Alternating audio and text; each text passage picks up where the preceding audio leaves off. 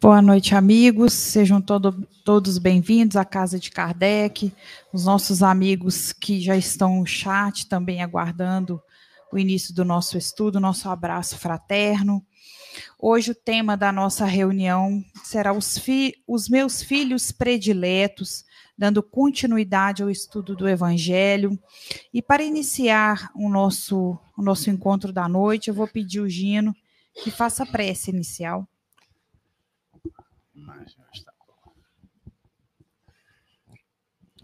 Amado Mestre Jesus, aqui estamos imbuídos das mais puras intenções para aprendermos um pouco mais sobre tuas palavras e conseguirmos ir fazendo a aplicação dos teus ensinamentos em nossas vidas e nosso dia a dia. Pedimos a inspiração para que tudo que seja dito possa ser absorvido na dimensão dos teus ensinamentos. E que possamos, ao final dessa reunião, sairmos aqui bem melhores do que como aqui chegamos. Seu conosco, amado Mestre Jesus, hoje, agora e sempre. Que assim seja. Olá, boa noite para todos. É com muita alegria que estamos de volta para mais uma reunião direto da Casa de Kardec. O estudo do, do Evangelho, que é o dístico da nossa reunião, todas as terças-feiras. É muito bom recebê-los, que vocês possam se sentir em casa. E à vontade para convidar outros corações para vir participar conosco, que nós possamos ter uma noite de bênçãos. Eu aproveito para também dar as boas-vindas para todos que estão em casa, que nos acompanham diariamente com as transmissões, seja pelo o Evangelho pelas manhãs, o Gênesis no Lar, que é transmitido pelo YouTube. Quem não conhece, acessem, venha participar conosco. Eu brinco dizendo: o galo canta e a gente levanta. 6h52, todo mundo reunidos para orarmos diariamente. E os amigos que estão em casa, que possam, todos nós juntos, estabelecer uma relação, uma sintonia com Cristo. Nós vamos iniciar a nossa atividade hoje trabalhando com o capítulo 6 do Evangelho segundo o Espiritismo, que é o livro que estudamos às terças-feiras Convido vocês para trazer de casa, para podermos criar uma, uma familiaridade com o livro. É, enfim. E nós vamos trabalhar hoje um capítulo sexto, Cristo Consolador. Então, vale lembrar Kardec citando um, um trecho do Evangelho de Mateus, que é o do capítulo 11, versículo 28, muito conhecido e é um dos versículos mais citados no movimento espírita, porque o espiritismo é o consolador prometido. Vinde a mim, todos vós que estáis aflitos e sobrecarregados, que eu vos aliviarei. Tomai sobre vós o meu jugo e aprendei comigo, que sou brando e humilde de coração, e achareis repouso para as vossas almas, pois é suave o meu jugo e leve o meu fardo. Palavras de Jesus consoladoras, que falam direto para o coração. Nós vamos trabalhar hoje com o item sétimo e oitavo, que são duas mensagens publicadas por Allan Kardec que foram assinadas pelo Espírito de Verdade, que é Jesus. Muito à frente, Kardec teve a informação, porque o Espírito, no primeiro momento, não quis é, particularizar, não quis personalizar. Então ele diz: me chame a verdade. Muito tempo depois, Kardec descobriu que era o próprio Jesus Cristo. Então ele, assim, ele ofereceu essas duas mensagens. Nós vamos trabalhar na primeira parte comentando o item 7, que é a primeira, e depois a gente introduz e comenta a segunda mensagem. Combinado? Bora lá? Então, nós vamos pedir que Denise faça a leitura da primeira mensagem. Por favor, minha amiga, seja bem-vinda. Obrigada. Item sétimo. Sou o grande médico das almas e venho trazer-vos o remédio que vos há de curar. Os fracos, os sofredores e os enfermos são os meus filhos prediletos. Venho salvá-los. Vinde, pois, a mim, vós que sofreis e vos achais oprimidos, e sereis aliviados e consolados. Não busqueis alhures a força e a consolação, pois que o mundo é impotente para dá-las. Deus dirige um supremo apelo aos vossos corações por meio do Espiritismo. Escutai-o. Extirpados sejam de vossas almas doloridas a impiedade, a mentira, o erro, a incredulidade.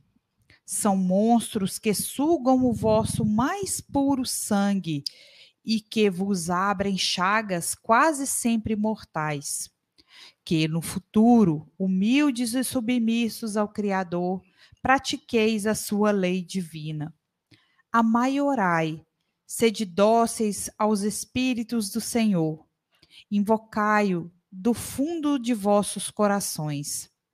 Ele então vos enviará o seu Filho bem-amado, para vos instruir e dizer estas boas palavras. Eis-me aqui, venho até vós, porque me chamastes. O Espírito de Verdade, Bordeus, 1861. Muito bem. Bom, no início da reunião é natural que a gente tenha uma dificuldade de acompanhar, porque nós estamos chegando. Então, nós vamos agora trabalhar essa mensagem porque ela é de um valor incomensurável. Primeira frase: Sou o grande médico das almas e venho trazer-vos o remédio que vos há de curar. Na sequência, ele fala que os fracos, os sofredores e os enfermos são meus filhos prediletos. Venho salvá-los. Vou trazer agora para vocês Cida, Cida Vidigal. Faz um apanhado do texto, você que tem uma experiência em lidar com as letras, apresenta para nós o princípio, meio e fim, em nível literal, não interpretativo, por favor. Boa noite. Está desligado? Tem, tem que ligar aqui. Boa noite a todos. Boa noite àqueles que estão em casa nos ouvindo, os encarnados e desencarnados, né? Bom, o médico das almas, ele vem trazer remédio. Remédio para quem? Para quem é fraco, para quem está sofrendo e para quem está doente. E o médico das almas está dizendo que esses são os filhos prediletos. É, ele também vem dizer o seguinte: que ele vem salvar, é, mas que você tem que ir até ele. É, é preciso que a gente vá até ele, né? é preciso que a gente, que os oprimidos, que os que sofrem, cheguem até ele para que ele possa, para que possam ser aliviados e possam ser consolados. E apresenta o espiritismo né, como o meio, então, fica bem claro aí é, o Espiritismo com a proposta consoladora. Porque quem não está sofrendo, quem não está doente, é, quem não está fraco, normalmente não vai se lembrar é, de buscar um remédio. A gente só busca remédio quando a gente está sofrendo, quando a gente está frágil, quando a gente está enfermo. É, quando nós precisamos de consolo. E aí, nesse contexto, o Espiritismo aparece como um meio. E ele continua dizendo o seguinte: escutai-o. Escutai quem? O Espiritismo. O que o Espiritismo traz para a gente e o que ele nos propicia compreender a partir da sua ótica. Por quê? Porque assim que nós vamos extirpar, nós vamos eliminar das nossas almas a impiedade, a mentira, o erro e a falta de crença, né? a incredulidade. E ele vai mais, ele fala que esses sentimentos, eles são monstros que vão nos trazendo chagas mortais. Então, quando a gente se entrega à mentira, ao erro, à impiedade à falta de fé, nós estamos alimentando um monstro que vai acabar conosco. E ele vai mais um pouquinho à frente, né? Vai dizer que os humildes e os submissos, é, esses que praticam a lei divina. E nos ensina e nos exorta, né, nos conclama a orar e amar, a sermos dóceis, é, a, a, praticarmos a docilidade. E, e fazer isso não mais externamente, mas do fundo do nosso coração. É, e um ponto finalzinho aqui, porque aí a gente passa a fazer as várias interpretações, né? Ele vai dizer o seguinte: que ele então nos envia o filho bem-amado esse filho bem-amado que vai nos chamar à instrução, vai nos dizer boas palavras e vem né, até nós, porque nós o chamamos. Então, tem algo aí também muito importante. Porque quando nós somos os filhos prediletos, porque estamos sofrendo, porque estamos doentes, porque estamos fracos, nós buscamos o Consolador. E esse consolador virá até nós, porque houve um chamado nosso para isso.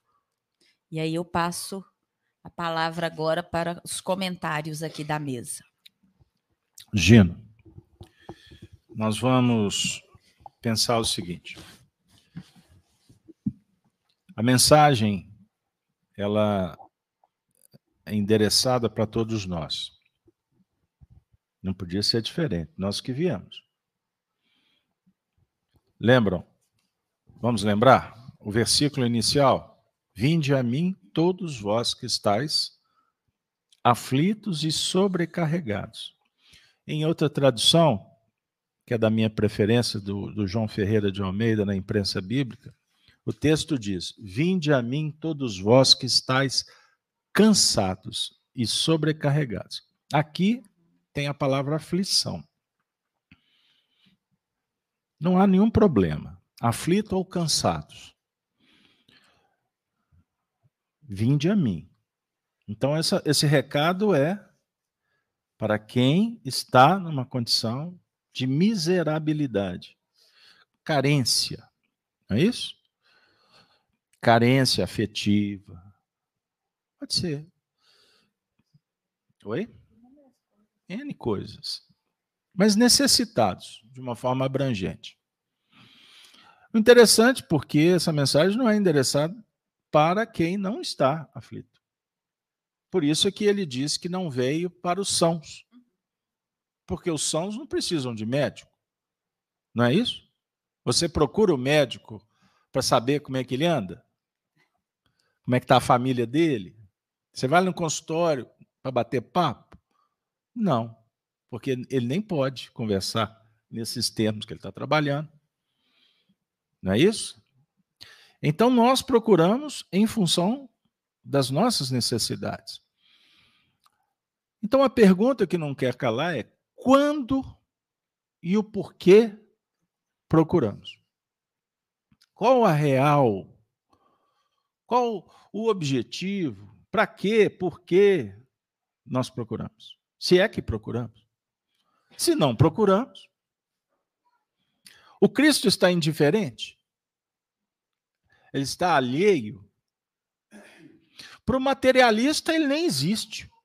Por sinal, é um papo muito chato, é de moralista, é de, é de, é de crente, é de religioso. Não é assim? Mas significa que ele não se importa se a gente for avaliar sob o ponto de vista do que ele realmente representa, a luz, por exemplo, do Espiritismo, que o apresenta como governador, o responsável pelos destinos planetários. Então, nós não podemos comparar com um governador humano, ele que é um governador divino. Primeiro, que a jurisdição é diferente, os estatutos são outros. E quando falamos do assunto espiritual, ele tem a ver com moral, tem a ver com aquisições, com mérito, com experiências, com uma série de, questões que envolvem a evolução do indivíduo, dos grupos, da coletividade. E também aprendemos que ele não trabalha sozinho. Porque quanto mais, eu, quanto mais espiritual, eu vou usar essa expressão, for a tarefa, cada vez menos despersonalizada. A definir que o Deus, a obra divina, não está na mão de um indivíduo apenas. Nós recebemos uma tarefa. Imagine se Deus ficasse esperando que um missionário dele resolvesse um problema grave. O missionário tem livre-arbítrio. Ele pode cometer erro, ele pode desistir. É lógico que um missionário de alta envergadura ele tem uma possibilidade muito menor de errar, de abandonar um projeto do que um indivíduo que nem sabe direito a que veio. Ponto. Mas nós temos que trabalhar, eu gosto muito do estoicismo, que é a filosofia prática. O estoicismo é um diálogo cristão. Não é à toa que o estoicismo foi uma filosofia que ganhou muito espaço em Roma. E os, e os cristãos entenderam.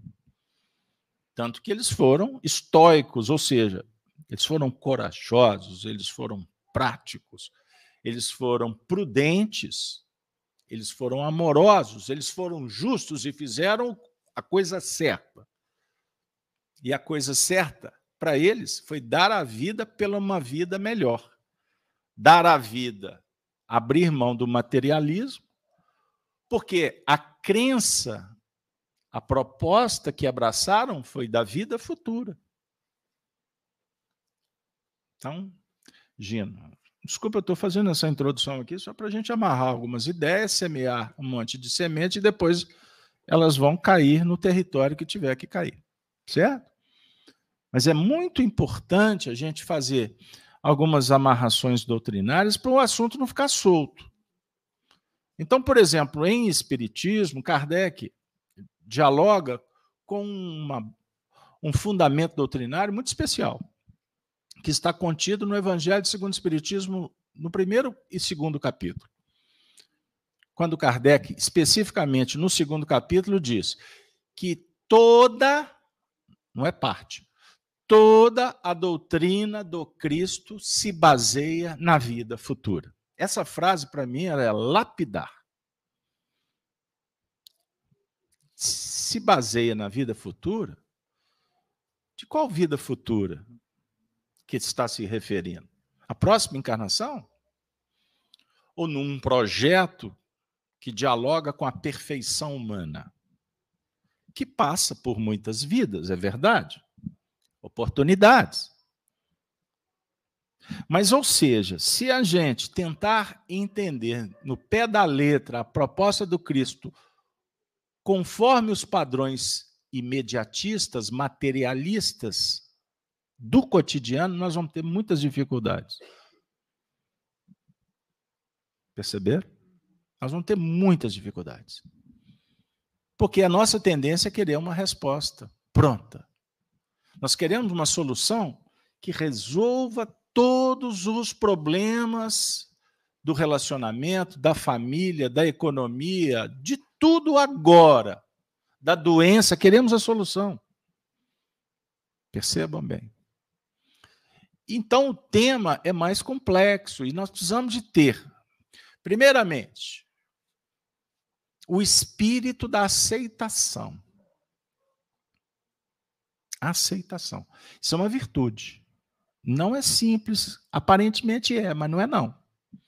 Porque aceitação tem a ver com desapego, com resignação, procurar entender o que está acontecendo verificando que é para o nosso bem. Nada acontece no mundo sem as bênçãos do alto. Até o mal, até a treva, foi dado licença para que ela se manifestasse. Perceberam? Pois bem, eu acho que deu para amarrar, não deu? São 19h44, estamos logo no início da atividade.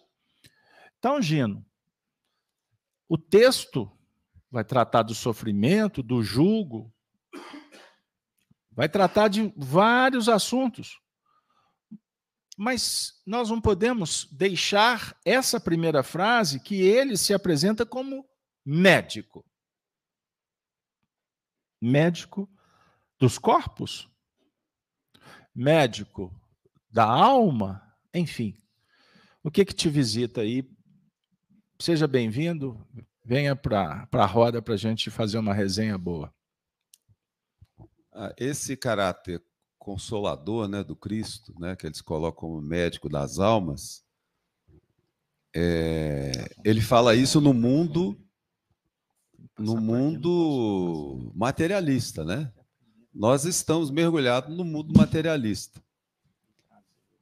E ele só consola quem o busca e quem é, já se apercebeu é, é, já assimilou aquele, aquela, aquele conhecimento que ele nos passou que o reino dele não é desse mundo, a vida futura.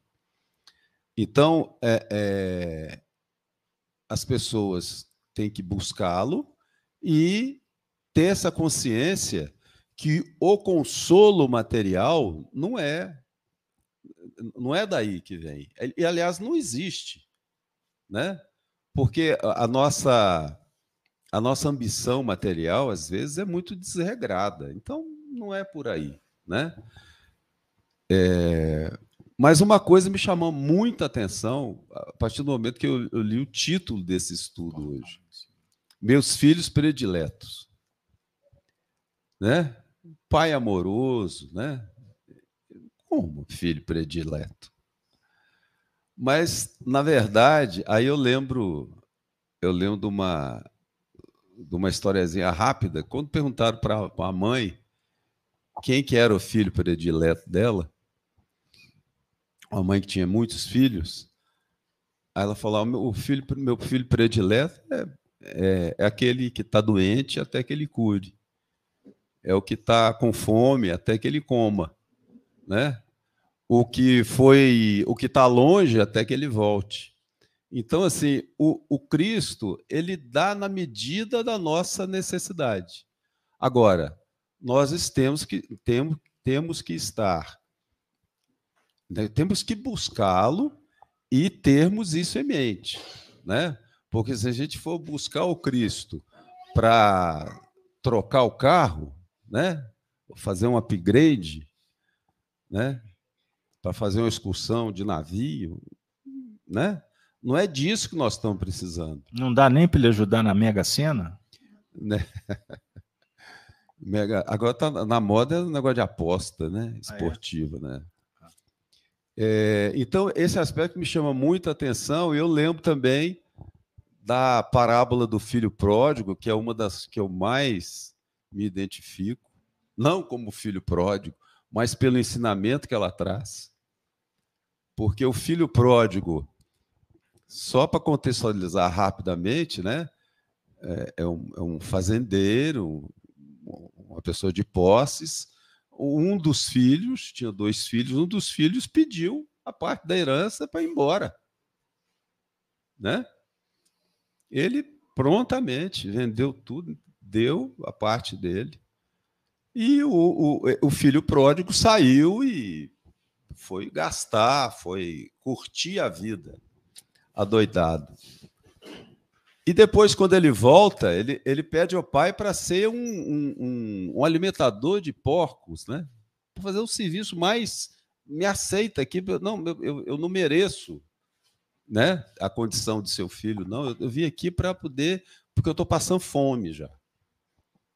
E o pai se alegrou muito, né? mandou, deu uma festa, mandou preparar as melhores comidas para celebrar esse filho, né? A volta desse filho. E o outro não gostou muito disso, né? É, então eu acho que isso exemplifica bem esse caráter consolador do Cristo, que ele está de braços abertos, mas nós temos que ir até ele. E os estrupiados, os doentes, é, é, e ele fala assim, os que, né, os que são, os que estão, né? Isso é porque é, é, é nessa condição a no, a a, ficamos mais sensibilizados para buscar o Cristo e ficamos mais sensibilizados com esse aspecto do consolo não ser material, né? E sim espiritual de sentimento. É isso. É isso aí. Denise, eu queria que você falasse um pouquinho é, sobre essa condição ainda de é, o ir a ele, né? Procurar, é, e aí ele vai atender, porque ele é um médico isso é uma imposição? Como é que funciona esse mecanismo de procurar o Cristo? A gente tem que passar pela dor, alguém tem que dizer que é, é, é fundamental que a gente vá. Como é que funciona isso, na sua concepção?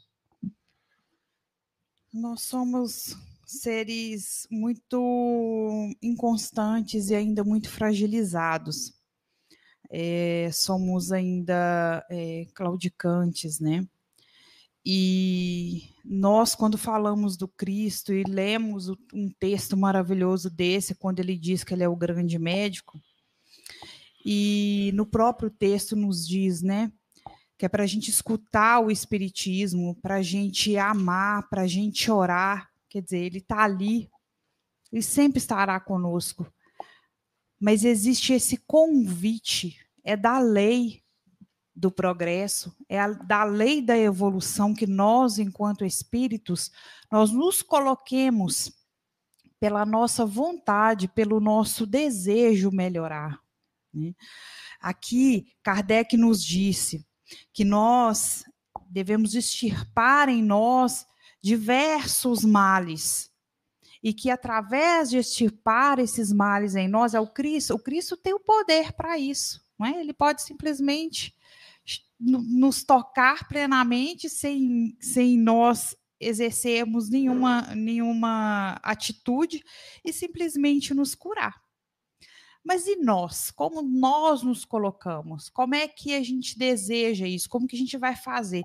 Isso faz parte da nossa evolução, o nosso desejo, o nosso querer, o nosso reconhecimento é, que devemos sim melhorar, que nós temos condições ainda em nosso espírito é, obscuras, ainda muitas questões escondidas no, no nosso coração e na nossa alma, que em algum momento nós vamos ter que lidar, porque é da lei.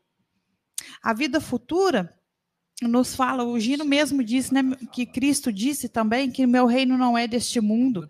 Enquanto nós não resolvermos as nossas inferioridades, as nossas condições ainda internas, que nos trazem adoecimento, que nos trazem tantos problemas, nós vamos continuar com muitas dificuldades. Então, não é uma imposição, mas eu imagino, penso e sinto, é, de acordo com, com a minha vivência aqui na Terra, é que faz parte da lei o nosso crescimento, o nosso desejo, a nossa vontade de melhorar e de crescer. Não é simplesmente esperar que o Cristo faça por nós, mas nós nos colocarmos diante ali no caminho e trabalharmos. É, é tomar a charrua, como se diz, e, e, trabalhar em prol de nós mesmos e a, através da nossa vontade, do nosso desejo. Cida, é, eu vou pedir que você comente o que a nossa companheira Lívia, Lívia sempre participa conosco da, da das nossas lives, e ela está citando aqui o mal atual é, dentro de uma visão do Burnout? Barnaud. Barnaud. Ok, obrigado. O grande mal da civilização atual, relacionando ao cansaço. Vinde a mim, vós que estáis cansados. Aí você já emenda, Cida. Eu queria ainda explorar essa questão de, da, da, do movimento de buscar. Porque senão está é, é, tá, tá sendo muito bem explorado, mas eu queria, eu queria apertar mais o parafuso para a gente não ficar só naquela ideia de que existe, que o mecanismo da procura é, é, ele funciona dentro de uma imposição religiosa, dentro de uma ideia dogmática. Então, eu, você primeiro atende a Lívia e depois prossiga inspirado pela Lívia. Muito bem. A Lívia ela traz um, um, comentário a partir de uma troca de palavras, né, que o Carlos Alberto ele propõe no lugar de aflitos é, Vinde a mim todos os que estáis cansados e sobrecarregados. É, a síndrome de burnout é uma, a síndrome da exaustão. Ela tem atingido muito e, em especial, né, uma síndrome que foi que foi docu, é, codificada e, e estudada dentro do ambiente de trabalho. Cada dia que passa, nós estamos trabalhando mais, nos exigindo mais, e mais infelizes porque né, não é comum a gente encontrar pessoas querendo que o dia tenha 30 horas. Na verdade, o dia não precisa ter 30 horas, o dia tem a hora que é destinada, nós é que precisamos desacelerar. Então, essa, essa, é, esse mal que atinge a civilização, é, o que nos deixa exaustos é exatamente essa ausência, né? De parar para olhar e para refletir. E aí, pegando esse gancho no, no, no, na proposta aqui do Carlos Alberto, né, que nós temos que é, ir até, até o chamado, nós temos que buscar. É, não adianta eu continuar nesse, nesse ritmo que a civilização tem me jogado, de exaustão, de trabalho, de excessiva exigência, é, muitas vezes a gente faz tudo e ainda acha que precisa continuar fazendo. É, e isso nos adoece. Nos adoece o espírito, por quê? Porque nós não vamos dar conta, fisiologicamente, mentalmente, espiritualmente, de ficar 24 horas buscando, buscando sem cessar. Isso faz um link muito grande com, com tudo isso que a gente está falando, né? Vamos descansar no Pai, vamos buscar consolo é, no Cristo. E a doutrina espírita ela nos ensina isso, porque não basta que a gente é, queira apenas, é preciso que a gente dê um passo.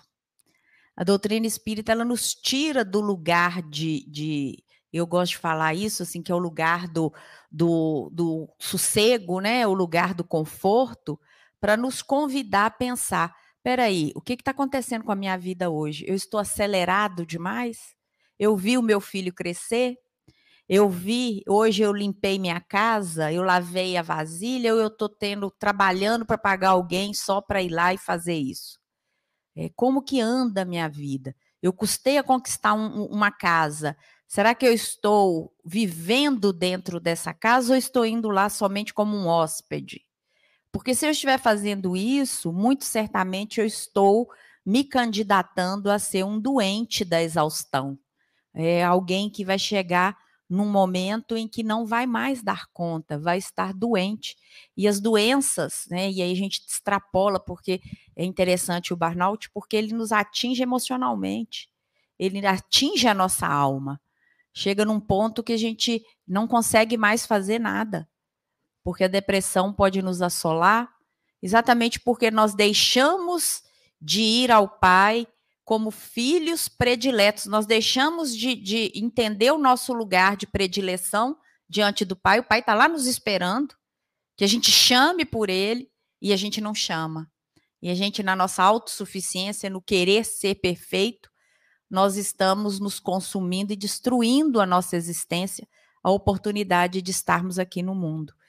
Então, é, é muito importante que a gente busque, que a gente faça a nossa parte. É óbvio que ninguém está falando aqui, amanhã não vou trabalhar. Não, vai trabalhar. Só que vamos começar a ter as medidas, né? A olhar para o trabalho como um meio de progresso e não somente como um meio de fuga, de sofrimento, para no futuro a gente ter mais a lamentar do que agradecer. Então é um pouquinho nesse caminho e aí eu passo para você. Muito bem. Aprenderam, aprendemos muito aqui agora. É, eu, eu tenho que, naturalmente, é, cumprir aqui o, as etapas, né? A gente tem que seguir a, a chamada pauta, se a gente estivesse fazendo um programa, porque o texto a gente não pode fugir dele. Doutrinariamente, eu tenho obrigação de apresentar Allan Kardec. Eu bato nessa tecla. Espiritismo é Kardec. A opinião tem a sua importância, mas não pode substituir. Não é? O jornalismo sério é aquele que dá a notícia e diz assim: agora eu vou comentar, para que o público entenda o fato e saiba filtrar a opinião, o comentário. Aqui funciona diferente. Impera a opinião, o viés ideológico e o fato é todo mascarado. Bora lá. Não busqueis alhures, a força e a consolação, pois que o mundo é impotente para dá-las. Extraordinário. Aqui é a equação. Se a gente ficar destrinchando só essa frase, acabou. Por quê? Filosoficamente, a verdade ela está no universo, a verdade divina. Ela se manifesta pelas leis, leis naturais, leis divinas e naturais. O que, que o Espiritismo ensina? É muito claro. Nós reencarnamos para trabalhar com essas leis. Então, tem a lei fisiológica. Você falou da exaustão a parte fisiológica. Se eu exagero, eu vou ter que lidar com isso. O corpo conversa conosco o tempo todo. Mil vozes. Ele reclama, ele agradece, não é assim? A sua mente é tagarela. Nós temos aí próximos, afirmam os espíritos, dependendo, na faixa mais comum, em torno de 50 mil pensamentos por dia pode atingir um pico aí, um espírito mais evoluído, de mais de 100 mil pensamentos por dia. E o pensamento é vida. O pensamento, ele envolve o sentimento, é engrinaldado por este, e que vai definir o tônus, a qualidade ou não de vida.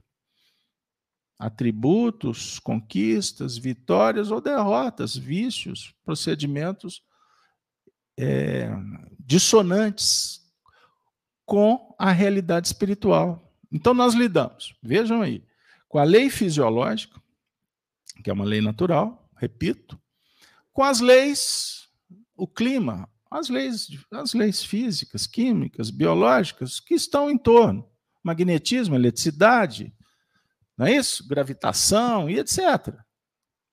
São leis que nós lidamos com ela o tempo todo. O clima não, não impacta. A gravidade nos nos prende, ou enfim. Aonde entra o espiritismo que a Cida ressaltou na, inter, na leitura, que é o espiritismo é um meio, não foi?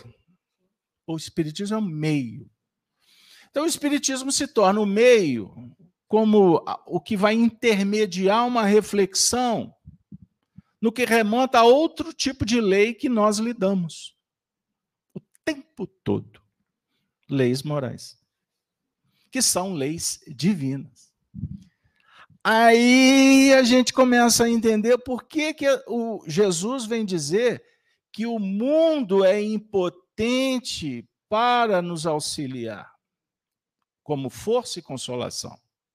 Porque o mundo não tem, primeiro, a propriedade de nos explicar no que remonta às questões morais, as nossas tendências. E o Espiritismo ainda nos informa que toda a lei divina, sobre o ponto de vista moral, está esculpida aqui, ó, na sua consciência. Pus aqui, mas é o todo. A sua consciência. Ali está o, vamos dizer assim, o código genético divino. E nós somos felizes quando fazemos com que essas leis aconteçam. Quando você pratica o bem. E hoje, estudos sérios e não mercantilizados, e eu sempre abro alguns parênteses nas minhas falas. Prestem atenção nos parênteses que eu abro, que costuma ser aí a flecha. E não estão sendo projetadas a esmo. Vejam aí, as, alguns ramos da ciência nos ajudam hoje a entender, por pesquisas sérias, que quanto maior a sua capacidade de ser generoso, por exemplo, eu sou generoso com meu filho, beleza. Mas eu sou genero, generosa também com meu marido, com a minha mãe, com meu pai, com o vizinho. Quanto mais você abrir esse leque de generosidade, ou seja, expandindo o campo para a operação, você vai se sentir cada vez mais feliz e alimentado. Estou contextualizando porque você, você me colocou aqui numa ciranda com esse, com esse pesquisador. Então é fácil, com o auxílio da própria ciência, a gente entender o que, que significa a exaustão que ele se refere.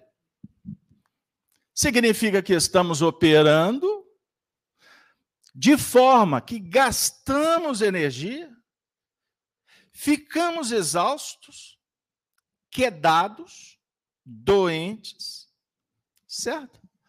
Porque não estamos alimentando a alma. Você só alimenta o seu espírito praticando a virtude. Ponto. Oh, Jesus, o Senhor, o Senhor é extraordinário. E acompanhar não é fácil. Extirpados sejam de vossas almas doloridas Prestem atenção na frase. A impiedade, a mentira, o erro, a incredulidade. Se eu for levar no pé da letra, antes ele fala da virtude. Ele está alertando. Olha, o problema está em buscar lá fora. E aqui ele esclarece. Aonde que nós estamos caindo? E aonde estamos caindo é necessário parar, cuidar, tratar, resolver. Terapeutizar, como queiram. E a queda que causa dor para a alma é pautada na impiedade. Eu não falei há pouco tempo da generosidade? Então, todas as vezes que somos impiedosos, nós estamos gastando energia. E isso vai nos jogar no buraco. Toda vez que nós mentimos ou aplaudimos a mentira, captou o assunto que tratávamos antes de começar a reunião? Porque não basta você não mentir. Quando você pactua com a mentira, você está buscando algum tipo de ganho. Em psicologia profunda, transcendente, isso se chama ganho periférico. Você acha que está ganhando, mas você está perdendo. Certo? Todo tipo de pacto com o erro gera a doença, o desconforto, o medo. E, naturalmente, a exaustão. A exaustão é só o finalzinho. É só você entender que o celular acabou a bateria. Casa aberta não mexe com o celular. Alma pura. Entendam aí, e aí vai gerar o quê? A outra imperfeição viciosa, que é a incredulidade. E incredulidade, não leiam um texto chapado. O espiritismo pode ser tratado por recorte. Não fica aqui não, que você morre na letra. O cara lê isso aqui e fala, ah, ele está falando de religião. Ah, então eu não vou mexer mais com religião por causa disso.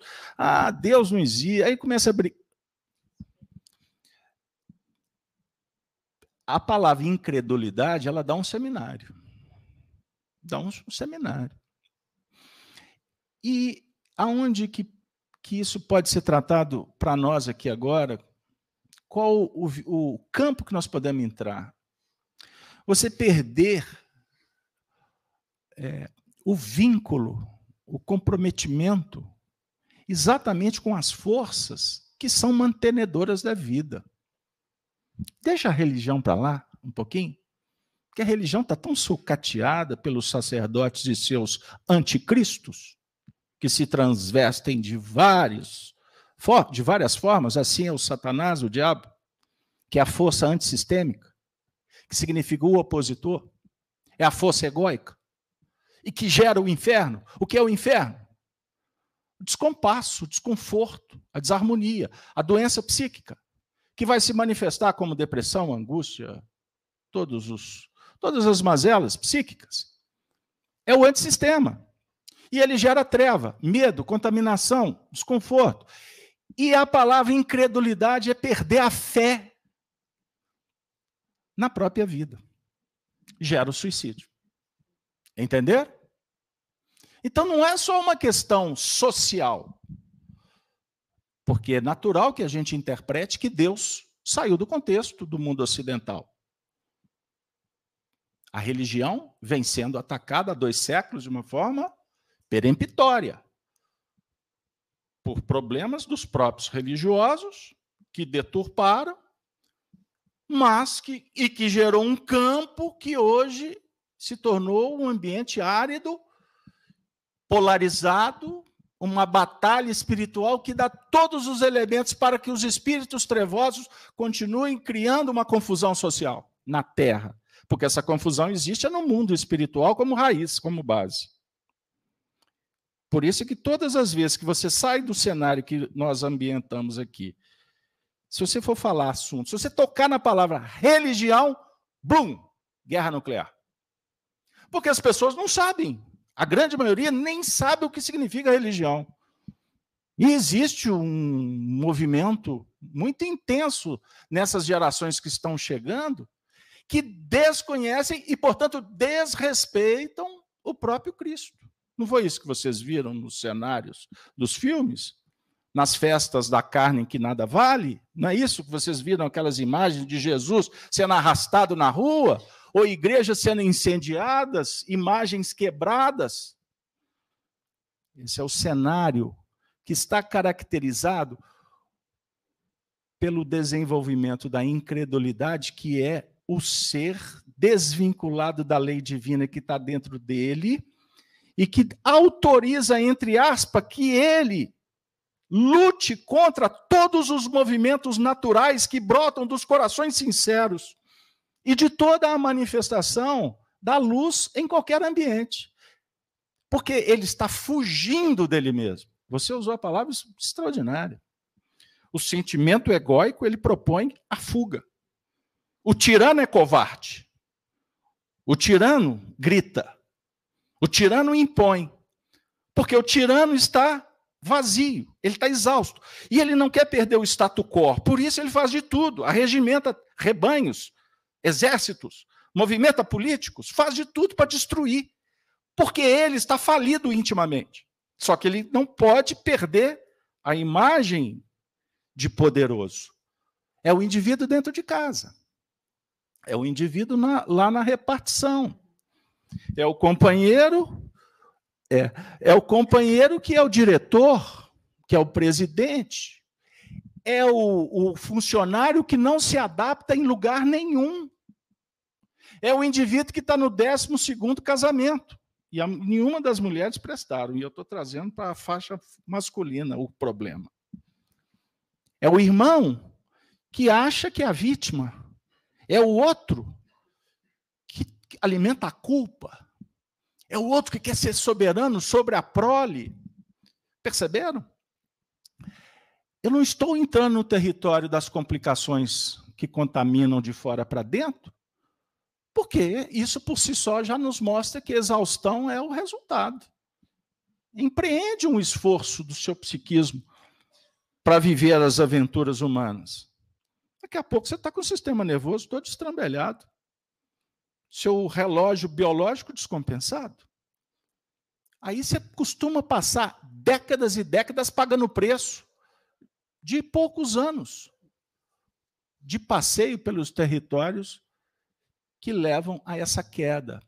Mas a pior de todas é a exaustão moral, Cida. Espíritos ao longo de muitas reencarnações pedindo clemência, pedindo perdão.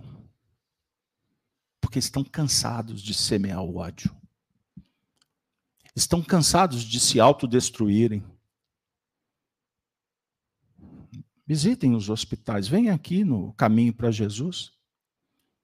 Vocês vão ver espíritos que brincaram de viver, que foram políticos, tiranos, que foram mães aventureiras, que foram pais irresponsáveis. E foram indivíduos que se descolaram e caíram cansados, cansados, cansados, porque não se alimentam. Então, Cristo, quando fala, eu sou grande, ele não falou, eu sou médico, eu sou grande.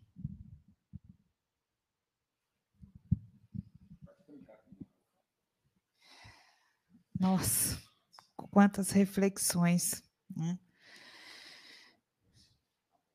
Você quer que eu leia aqui? Boa ideia.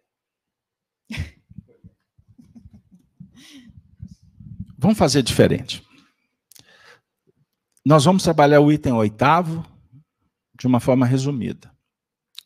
Vou pedir a Denise para ler, porque a proposta era ler o sétimo e o oitavo. Beleza? Nós temos 15 minutos para fazer essa operação. Continuando. Item oitavo. Comentário de Kardec. Deus. Tá. Deus consola os humildes e dá força aos aflitos, que lhe, que lhe a pedem. Seu poder cobre a terra e por toda parte, junto de cada lágrima, colocou ele um bálsamo que consola. A abnegação e o devotamento são uma prece contínua e encerram um ensinamento profundo. A sabedoria humana reside nestas duas palavras. Possam todos os espíritos sofredores compreender essa verdade. Em vez de clamarem contra suas dores, contra os sofrimentos morais que neste mundo vos cabem em partilha. Tomai, pois, por divisa estas duas palavras, devotamento e abnegação, e sereis fortes, porque elas resumem todos os deveres que a caridade e a humildade vos impõem. O sentimento do dever cumprido vos dará repouso ao espírito e resignação. O coração bate então melhor, a alma se acerena e o corpo se forra aos desfalecimentos. Por isso que o corpo tanto menos forte se sente, quanto mais profundamente golpeado o espírito. O Espírito de Verdade, Avre 1863. Gina, o que, que te chamou a atenção nesse texto? Eu, eu, se você me permitir, vou buscar de novo a parábola do, do filho pródigo né, e fazer um link com aquela questão do buscar, né, do buscar não é, não é, não é uma imposição, é uma, é uma descrição do processo didático Também. nosso para sair da ilusão do mundo material. Então você imagina se quando o filho pródigo tivesse ido até o pai, eu quero a parte da minha herança. Não, você não vai ter parte nenhuma. Você vai você vai trabalhar aqui, você vai, né? Se vira. Cadê o processo de aprendizado dele? O processo de aprendizado dele foi ir, gastar o dinheiro todo. As duas palavrinhas tem aqui. Abnega, como é que é? Abnegação e devotamento. Abnegação e devotamento, humildade. Isso tudo ele adquiriu nesse processo. Aí, quando ele estava com a, né, a, a bola bastante baixa, ele foi ao pai. Ele buscou porque ele sabia que ele buscando, ele, ele ia ter. Mas é um processo que ele teve que passar, porque senão ele não ele não estaria sensibilizado para escutar, né? para seguir as orientações do médico das almas. Estou com a saúde perfeita. Né? Isso é uma pressão alta, nada. Eu estou é bom demais. Né? É, e aí, isso é, é uma grande parte da humanidade, né? nós precisamos disso para nos sensibilizar, para entender que a vida futura não tem nada a ver com isso aqui. Nós estamos aqui é, é, utilizando alguns instrumentos, algumas situações, alguns cenários para que a gente possa evoluir, né? Porque se o filho pródigo tivesse ficado lá, o pai falou: "Não, vou te dar mais um tablet, vou trocar o seu carro". Cadê? Como é que ele iria se sensibilizar para é, é, criar consciência que, da ilusão dessa vida material? Jamais. Eu, só um ingrediente. A coisa mais comum que acontece no, nos ambientes terapêuticos que trabalhamos, dentro dessa, desse convívio espírita, principalmente, eu vou trazer para o ambiente da casa. As pessoas nos procuram com as dores. Vinde a mim.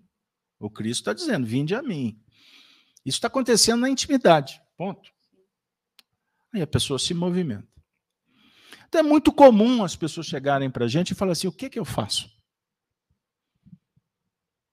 O que, que eu faço?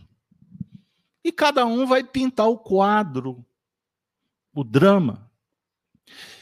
E, na verdade, o desafio que está nas mãos para que seja, para que aconteça algo na vida dos envolvidos. Qual de nós não temos a vontade, o desejo de receber uma orientação, uma, uma dica pronta?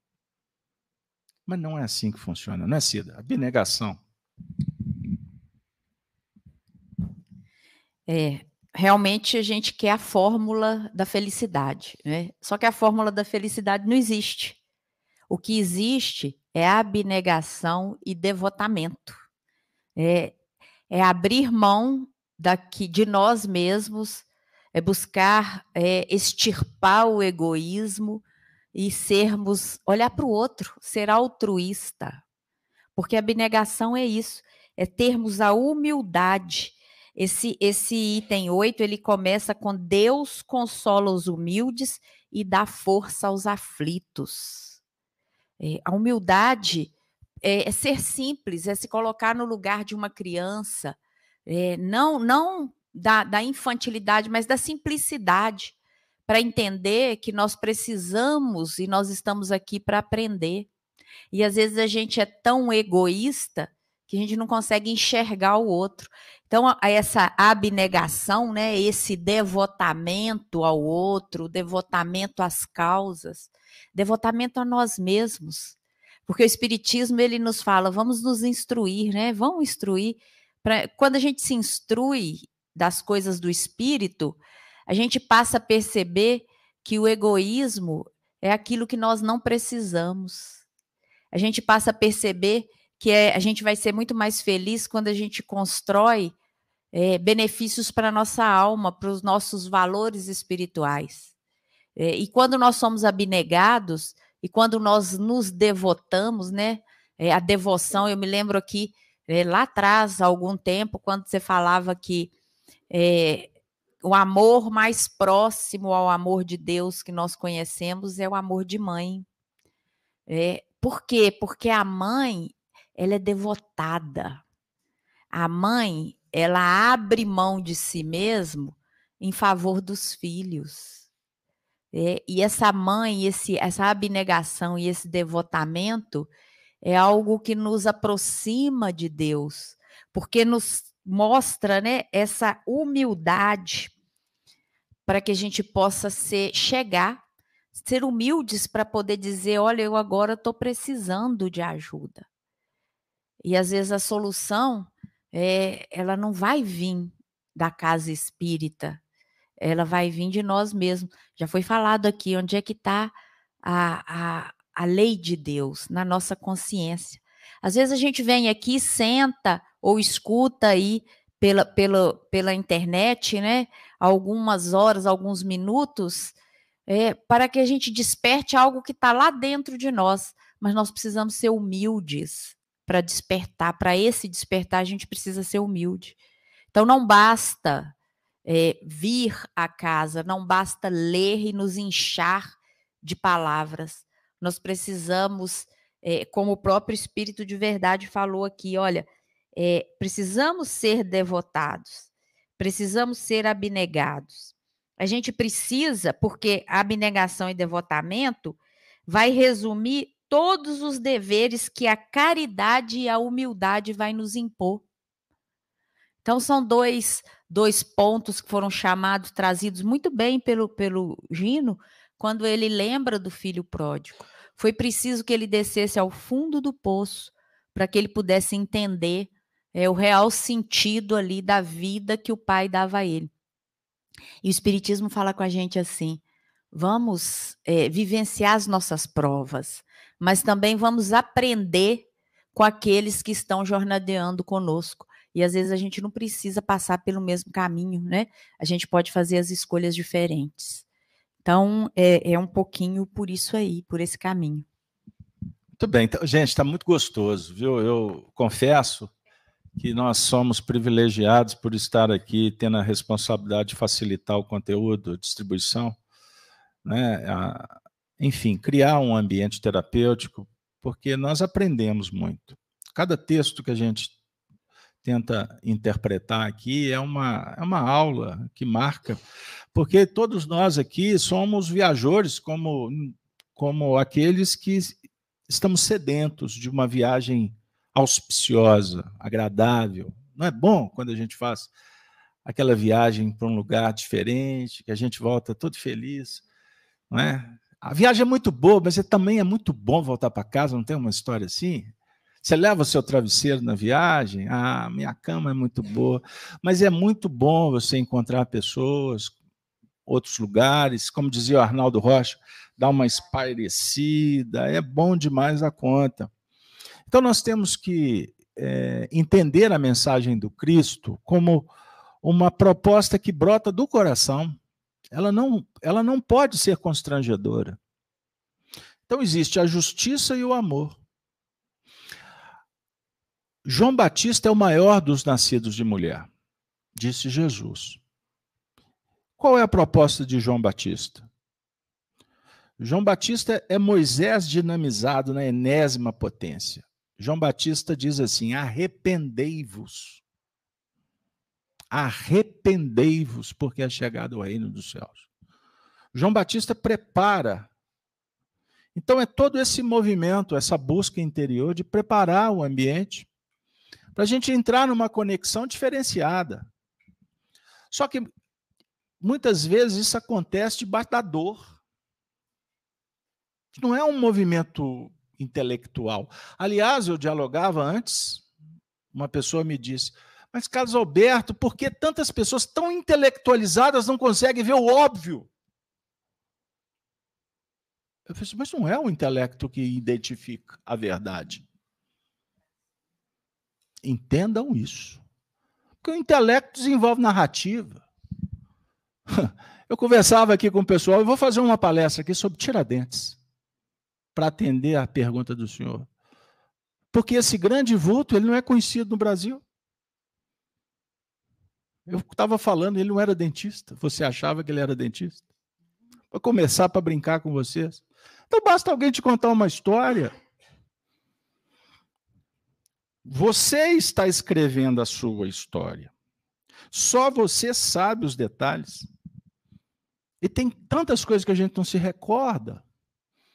Aí, de repente, você se vê surpreendido por um impacto da vida e se identifica com o coração dilacerado. Peraí, vamos sair do, da intelectualidade e vamos trazer para o dia a dia, porque quando a dor visita, meu amigo, o papo é outro. O papo, o calo aperta. Lembram que eu disse? Que as pessoas procuram respostas. É muito comum. Ontem mesmo eu ouvi alguém perguntando assim: ah, peça para os espíritos trazer para mim a fórmula pronta. E o pedido foi legítimo, não foi na brincadeira. De uma alma angustiada. Ela estava suplicando. Eu perguntei, Jesus, só o Senhor tem a capacidade de responder. Quem sou eu? Eu fiquei o dia inteiro pensando sobre isso. Nós viemos para a reunião mediúnica. Temos aqui um grupo de médios. São mais de 12. Do nada, um médium me enviou uma mensagem. Era a resposta do pedido que a pessoa me fez na hora do almoço. Veio a resposta. Eu falei assim: muito obrigado. Você estava atenta. Eu falando com um espírito benfeitor. Como que respondeu? Você avisa que nós estamos abençoando e envolvendo. Mas não trouxeram a resposta pronta. Porque no dia que um espírito me trouxer a resposta pronta, eu vou falar para ele: eu não quero. Porque ele está brincando com a minha inteligência. Porque no dia que um espírito vier trazer o peixe pescado, significa que é um espírito brincalhão, que não é um espírito superior, porque eles são mestre, eles estão oferecendo a sala de aula, o livro, a vida, a reencarnação, e eles falam assim: agora é com vocês. Porque um dia eles tiveram, um dia eles aprenderam, e a ideia é que nós sejamos discípulos. Vós me chamais mestre dizeis bem, porque eu sou. Capítulo 13 do Evangelho de João, no versículo 13. É um dos versículos mais extraordinários da minha acanhada percepção. Porque ele está falando: se você está me chamando de mestre, você está falando a verdade, porque eu sou. Então, não foi você não foi informado que ele é um professor que tem aquela escola. Foi você que descobriu. E aí que está o mérito. O mérito está em descobrir que ele é o médico. Entender que ele vai te ensinar que o verdadeiro médico está dentro de você, não está fora. Eu sou médico de almas. Então existe um Cristo interno dentro de você. Existe uma força interior. Percebam isso. Pensa diferente, saia dessa bolha. Não seja manietado por um sistema que quer que você continue ignorante. E a razão do sofrimento humano está na doutrina espírita. É a proporção da, do, da sua ignorância. Então, quando eu não sei, eu estou sujeito. Foi Paulo de Tarso quem disse: quando eu não sei, o que eu faço é lei. E eu vou recolher conforme a minha semeadura. Percebam isso. Agora, os espíritos não nos deixam desamparados. Um, eles sabem que o futuro nós vamos ser autônomos. Nós vamos entender, nós vamos nos responsabilizar, nós vamos ser abnegados, devotados. Nós vamos entender que a minha felicidade não está na mão de terceiro, em falsos profetas. Não, a felicidade é estado de alma e depende do seu esforço e do seu mérito. Entendam isso. E eu termino. Quando você falava da mãe, você disse que a mãe dá atenção para o filho. Repete aquela, por favor. É, né, perguntaram para uma mãe de muitos filhos qual era o filho predileto dela. Ela falou: Ah, isso, isso depende, né? Meu filho predileto é, é o que está doente até que ele se cure, né? O que está com fome até que ele se alimente, está com sede até que ele fique, se sinta saciado. E aí vai tecendo assim uma série de, de questões e ela termina assim e o que está longe até que ele volte. Percebam bem. A Cida enalteceu o sentimento sagrado de mãe, o Chico Xavier batia sempre nisso. Dois amores verdadeiros, o amor de Deus e o amor de mãe. O Cristo representa a mãe. O Cristo tem interesse naqueles que estão longe. Ele não, ele não está indiferente. O interesse dele é com aqueles que estão com sede, com fome, que estão nos cárceres, que estão cometendo crimes.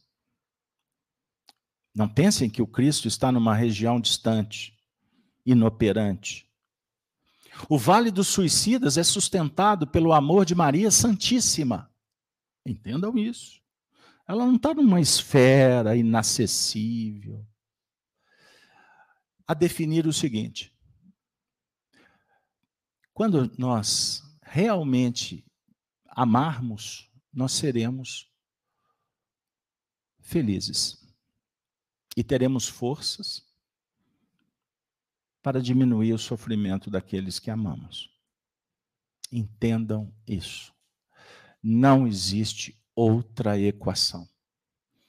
Foi o próprio Mestre quem dissera: Sereis reconhecidos como meus discípulos, por muito vos amardes. Muito. Aí ele intensifica. Ele qualifica. Muito, muito vos amardes. Pensemos nisso, porque a vida está passando e passando muito rápido. Um amigo me mandou uma mensagem hoje dizendo: Carlos Alberto, o trabalho da FEAC. O mundo inteiro não vão dar ouvido para vocês. Só o tempo. Que Deus nos abençoe para que a gente não perca a hora, a oportunidade. Que Deus nos abençoe. Que todos tenham a certeza do amparo divino. Que Deus abençoe as vossas famílias. Que Deus continue conduzindo os tratamentos que estão sendo realizados com a presença, com a frequência, com a disciplina que vocês têm levado a sério e fazendo com que as coisas modifiquem. Pensem nisso. Pode ser que amanhã a gente não esteja mais aqui. E aí a gente pode se lembrar. Só que pode ser tarde demais. Falo isso com o coração apertado. Mas os João Batistas perdem a cabeça. E eu não me importo temos que testemunhar o que é verdade. Porque senão seremos amanhã quedados enfermos, exauridos, fracos, por não enfrentar a luz. Ai, meu Deus. Denise vai fazer a prece final por nós. Boa noite para todos. com os nossos corações cheios de alegria, de paz. Nós agradecemos a Ti, Jesus, por tanto ensinamento, por tantos sentimentos de amor que sentimos essa noite.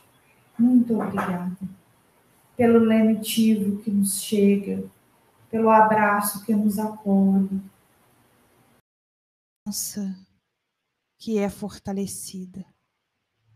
Jesus, nos ajude no caminhar, nós encarnados e desencarnados, sejamos espíritos fortes, corajosos, destemidos, a fim de trilharmos o nosso caminho, mesmo com dificuldades, mas cientes que a vossa presença e o vosso amor estão a nos acalentar, que será a nossa bússola, que será a nossa luz. Obrigada, Jesus. Aqueles que não puderam estar aqui hoje conosco, aos nossos familiares, a tantos irmãos que não conhecemos, que ainda sofrem e que por algum motivo desconhecem o vosso amor. Nós rogamos para cada um desses irmãos o mesmo que recebemos hoje, muita paz, muita luz, muito amor. E que essa casa seja um ponto de luz a iluminar a todos, Senhor. Que não fiquemos somente no conhecimento, possamos praticar, colocando o nosso dever, cumprindo o nosso dever da melhor forma no nosso dia a dia. Espalharmos o bem, sermos seres de bem. É o que devemos fazer. É realizar o Evangelho, é praticá-lo no nosso dia a dia. É o que esperas de nós, Senhor. Aos nossos amigos espirituais, obrigada por estarem sempre conosco, nos inspirando, nos intuindo. Seres tão amorosos e amigos que nos auxiliam no caminhar. Obrigada, que assim seja.